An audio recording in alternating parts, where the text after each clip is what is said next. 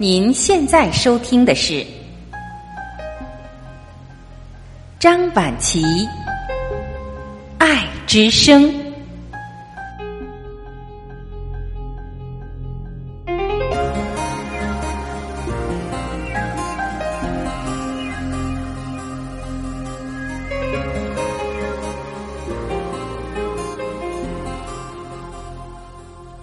各位家人，你们好，我是张晚琪。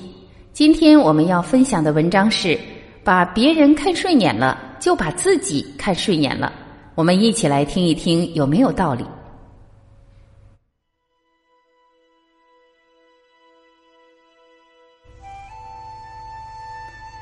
小时候，我们都以为懂得越多，就越能分清黑白。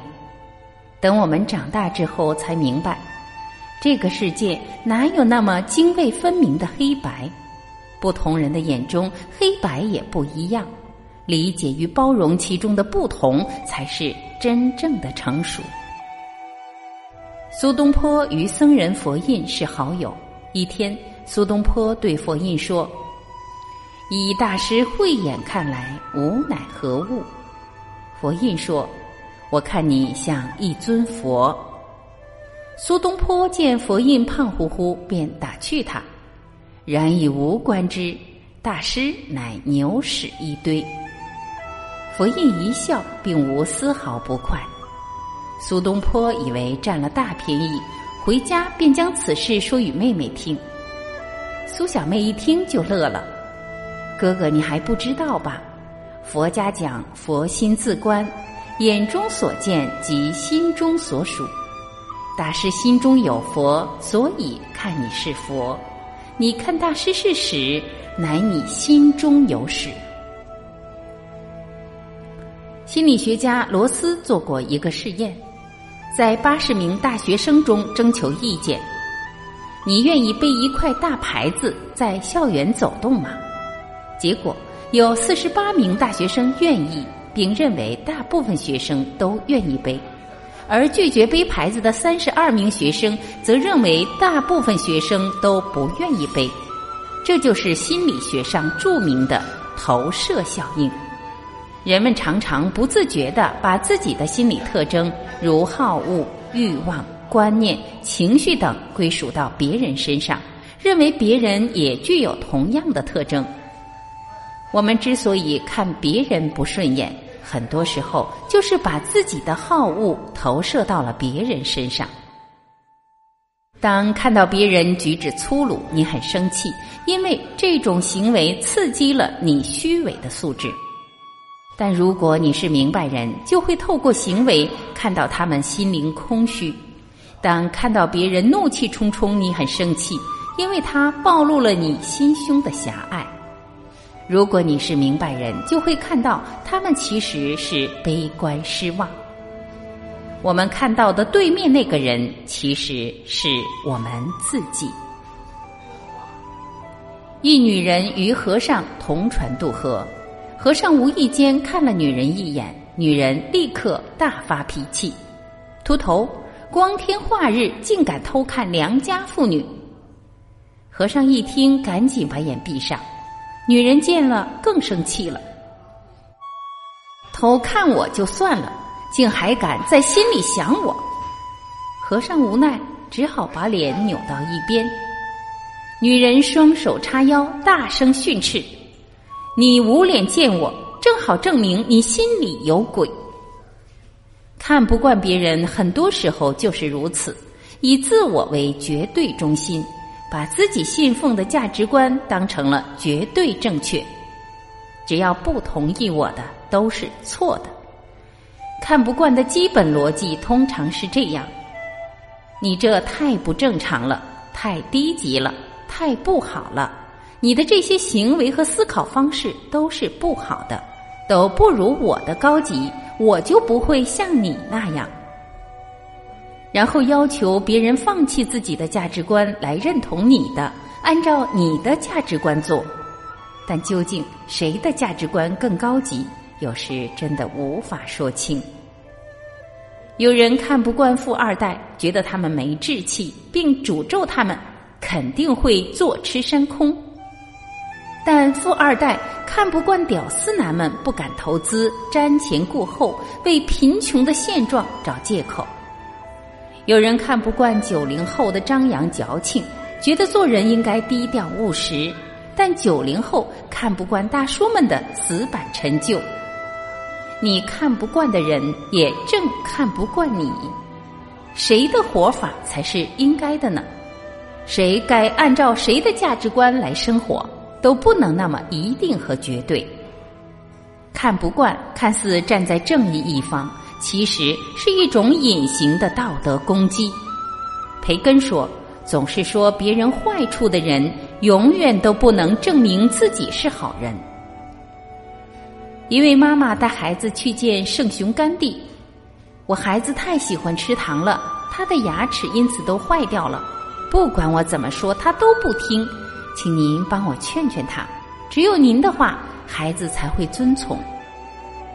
甘地挠了挠脑袋说：“夫人，请您一周后再来，那时候我会劝导孩子的。”一周后，妈妈又带着孩子去找甘地，甘地看着孩子的眼睛，郑重的开导：“孩子呀，今后不要再吃糖了。”最终，孩子把嘴里的糖块。吐了出来。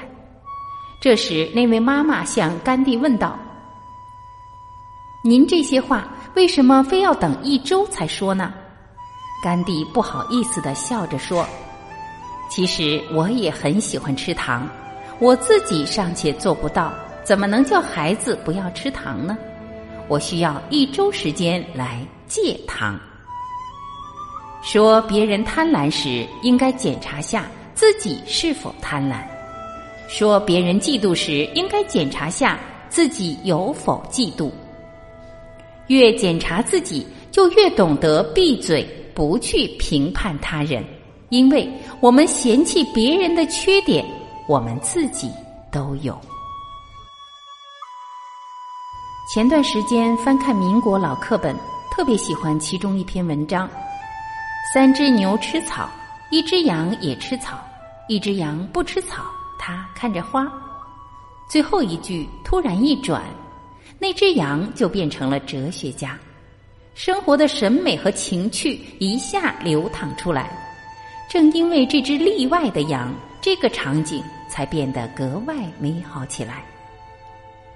罗素说：“须知参差多态，才是幸福的本源。”这个世界之所以如此美，我们之所以会觉得幸福，正是因为世间万物是参差多态的。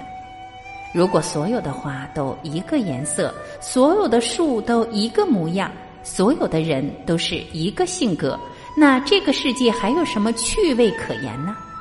所以，成熟不是懂得更多，而是能容不同。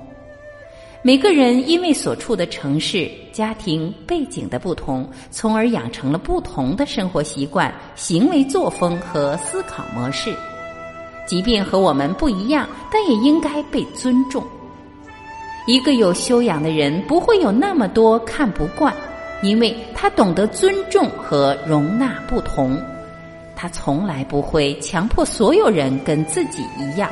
也不会把这种强迫当成强项沾沾自喜。北宋曾有两个名相，一个叫司马光，一个叫王安石，一个是保守派，一个是改革派，彼此都认为对方的执政方针荒谬至极，于是互不相让，痛下杀手。斗争结果是王安石获胜，司马光被赶下宰相宝座。皇帝询问王安石对司马光的看法，王安石说：“其人品、能力、文学超绝。”正因得王安石如此评价，司马光虽失去皇帝信任，但仍得以退江湖之远，锦衣玉食。王安石上台后，强力推行改革，不料触动当权者利益，招致一片弹劾声。皇帝只好将他免职，重新任命司马光为相。墙倒众人推，很多人跳江出来向皇帝告王安石的黑状。皇帝听信谗言后，征求司马光意见。司马光回答：“其胸怀坦荡，有古君子之风。”皇帝感叹：“卿等皆君子也。”格局越大的人越宽容，既守得住自身的立场，同时又能容得下对方的观点。正如伏尔泰所说：“我不同意你的观点，但我誓死捍卫你说话的权利。”了不起的盖茨比作者菲茨杰拉德曾写过这么一句名言：“同时保有全然相反的两种观念，还能正常行事，是第一流智慧的标志。”有一次，我在商场遇见一位老同学，正闲聊时，一个小孩从他身边窜出来。哇的一声大叫，吓我一大跳，然后嗖的跑进人群，横冲直撞。同学追上去，好不容易逮住他，但一句也没批评，很温柔的说：“乖，瞧你一头汗。”包括我在内的很多旁观者立刻向他投去不屑的目光。出了商场，我善意提醒同学：“孩子还是应该好好管管。”同学低下头，眼泪涌了出来。孩子患有神经系统疾病，无法控制自己的行为。这是他今年第一次出门，我的脸立马红了，为自己的轻率论断而羞愧。从这件事里，我悟出一个道理：理解一个人，得把他放到他的成长环境里。很多时候，我们看不惯别人，是因为我们没有还原的能力。我们看不惯别人特立独行。我们看不惯别人剑走偏锋，正是因为我们并没有对他们的经历进行还原，我们并不知道人家经历了和正在经历着什么。喜欢柴静《看见》中的一句话：“人怎么才能宽容呢？宽容的基础是理解，你理解吗？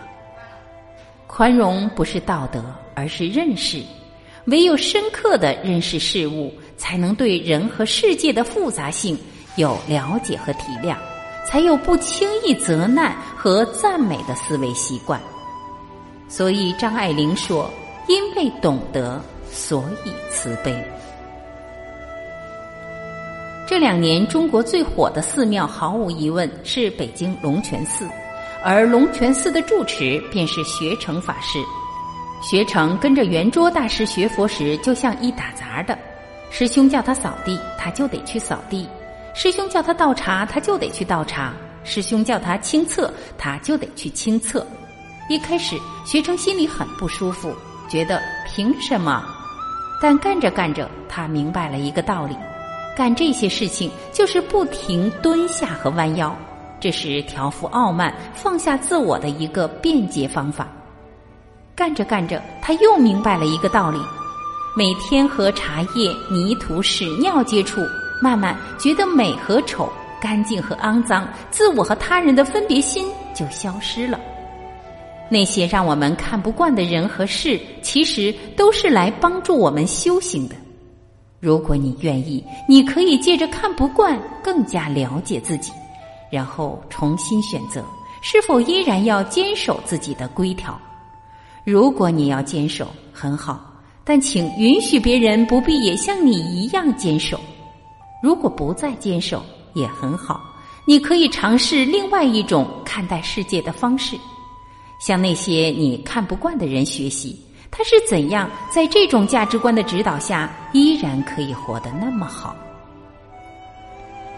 一个人越接纳别人，就越接纳自己，他对于周围也就越开放、越宽容。把别人看顺眼了，就是把自己看顺眼了。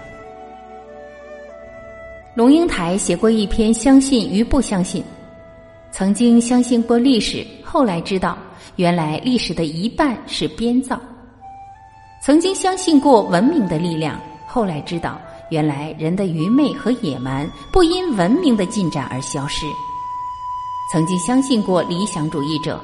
后来知道，理想主义者往往经不起权力的测试。曾经相信过爱情，后来知道，原来爱情必须转化为亲情才可能持久。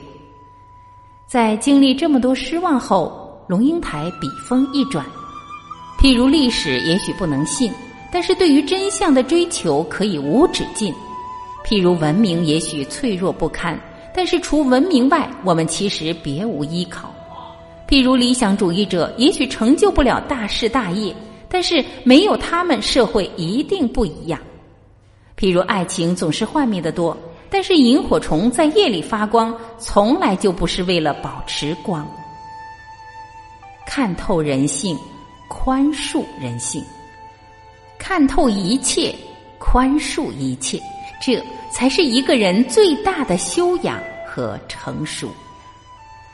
就像罗曼·罗兰所说：“只有一种英雄主义，就是在认清生活真相之后，依然热爱生活。”感谢每一个出现在我们生命里的人。